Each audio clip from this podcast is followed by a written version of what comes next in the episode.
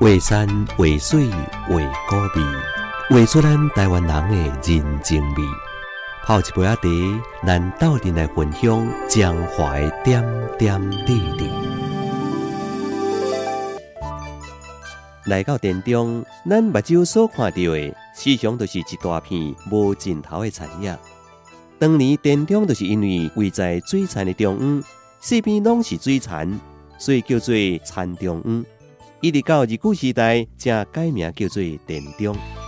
田中是伫咧罗水溪北边的长泽平原顶头，生产出含婚林共款、黏度悬、米粒大、芳丘八万、全省出名的罗水米。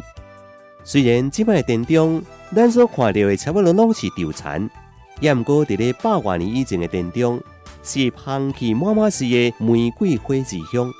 伫咧全盛时期，店中的玫瑰花生产量占全省的七成以上。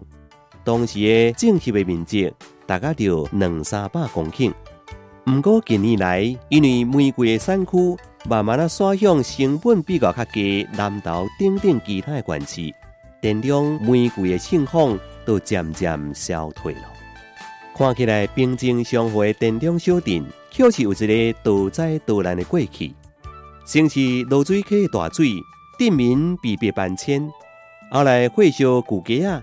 电中人只好各四散迁移，一直到电中的车站通车，才形成电中目前的新市街。电中人即卖正积极推动兴建玫瑰园区，尽管讲过去盛况不再，但是规划成精致的玫瑰博物馆、甲玫瑰主题园区，依然充满着新的希望，重庆玫瑰花之乡的美景。大家拢在咧期待。